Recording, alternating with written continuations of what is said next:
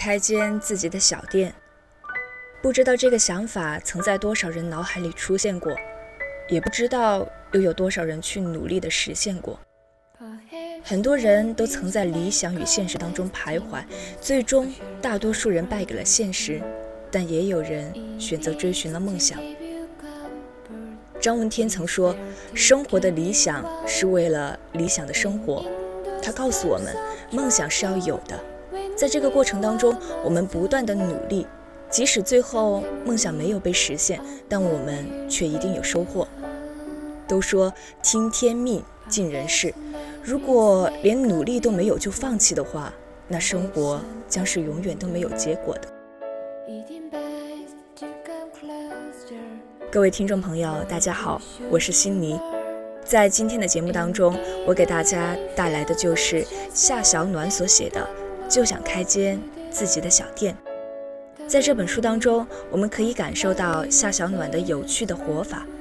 聊着聊着，一切都变得有趣起来了。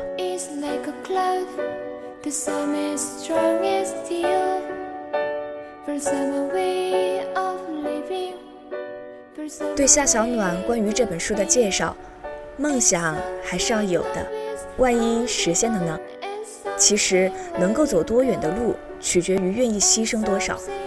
当理想的生活真的呈现在你面前的时候，你才会抓住它的灵魂，再也不撒手。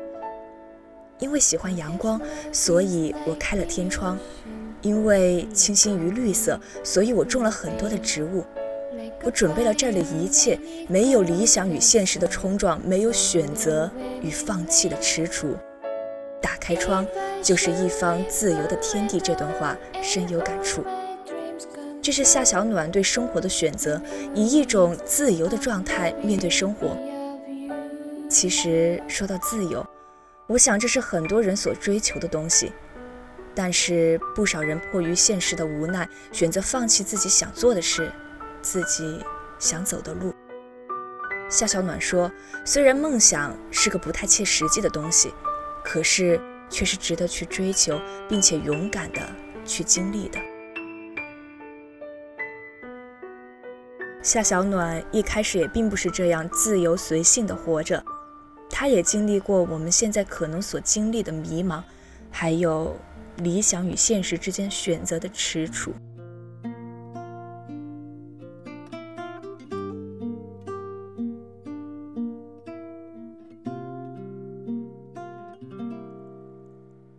夏小暖是一个八零后。小时候的她一直梦想着当一名电台主持人，她喜欢收音机里发出来的声音，喜欢跟着收音机发出的音乐慢慢的哼唱。她是一个对声音很敏感的女生。曾经的她认为人生理想是一种职业状态，在那个时候，梦想对于她来说就是无拘无束。在填报高考志愿的时候。他坚持要选择考传媒，但是他说，或许因为骨子里对于自己声音和长相的不自信，最后选择用另外一种方式去诉说，照片和文字。曾经的梦想或许离他越来越远，但是他心中的电台情节一直都在。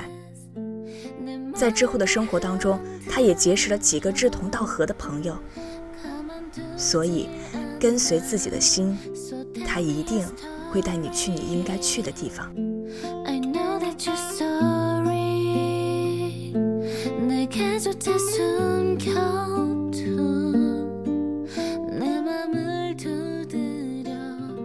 一生中总有几个偶像是一直为我们所追求的，五月天就是夏小暖的偶像。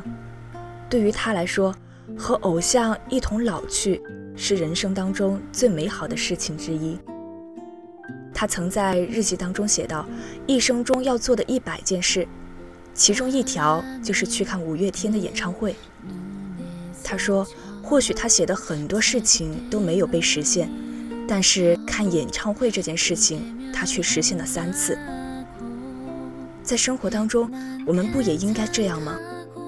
或许有很多事情是我们想要去做的，但是总会有一些因素会导致我们完成不了一些事。可还是有一些事，我们也是可以去实现的。这也是我们对生活的一种选择和对生活的态度。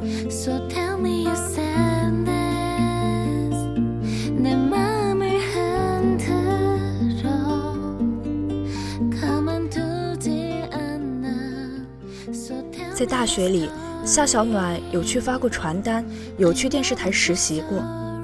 或许有一些工作并不是他的菜，但是在这些工作经历当中，他收获了很多。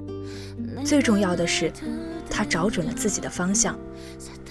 他说：“每一个活着的事物都有义务去养活自己。”对于怀揣着传媒梦的他，愿意在这里闯出属于自己的一片天空，做自己。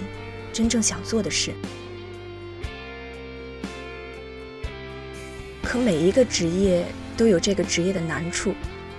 其实我和夏小暖还挺接近的，他怀有传媒梦，并曾从事这份工作，而我现在也是一名正在学习传媒的学生。所以当他说到在电视台里工作很拘束，很难找到一群气味相投的团队。在那里不能做自己想做的一些事儿的时候，我也不禁联想到我自己，问了问我自己到底想要什么。夏小暖在清楚认识自己的能力和所谓的就业状况的前提下，他听从了父母的安排，选择了网络媒体，从事这份工作也算是符合他的初衷吧。在之后的日子里，他也很认真努力的工作着，但是随着一年一年的过去，总觉得有些地方不一样了，所以他萌生了辞职的想法。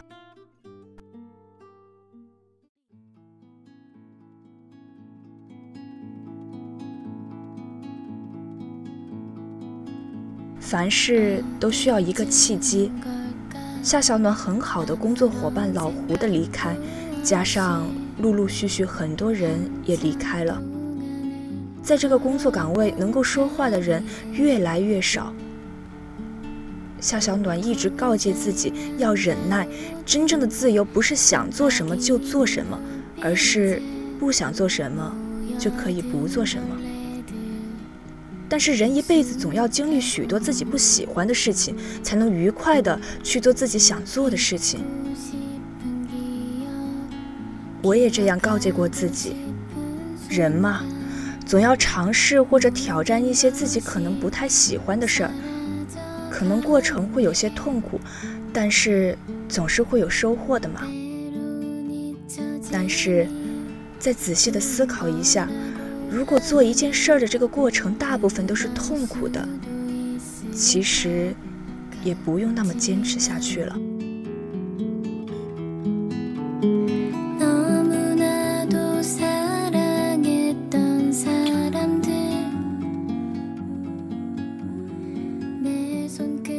在认真分析自己的状况之后，夏小暖发现身边可以一起开开心心工作的人越来越少。工作的内容也越来越机械化。深思熟虑后，他选择递交辞呈。人没有什么是不能失去的，除了内心和自由。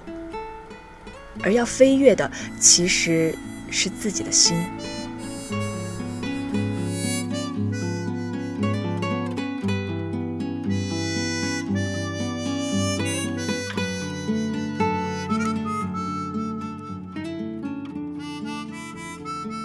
现在的夏小暖开了一家属于自己的小店。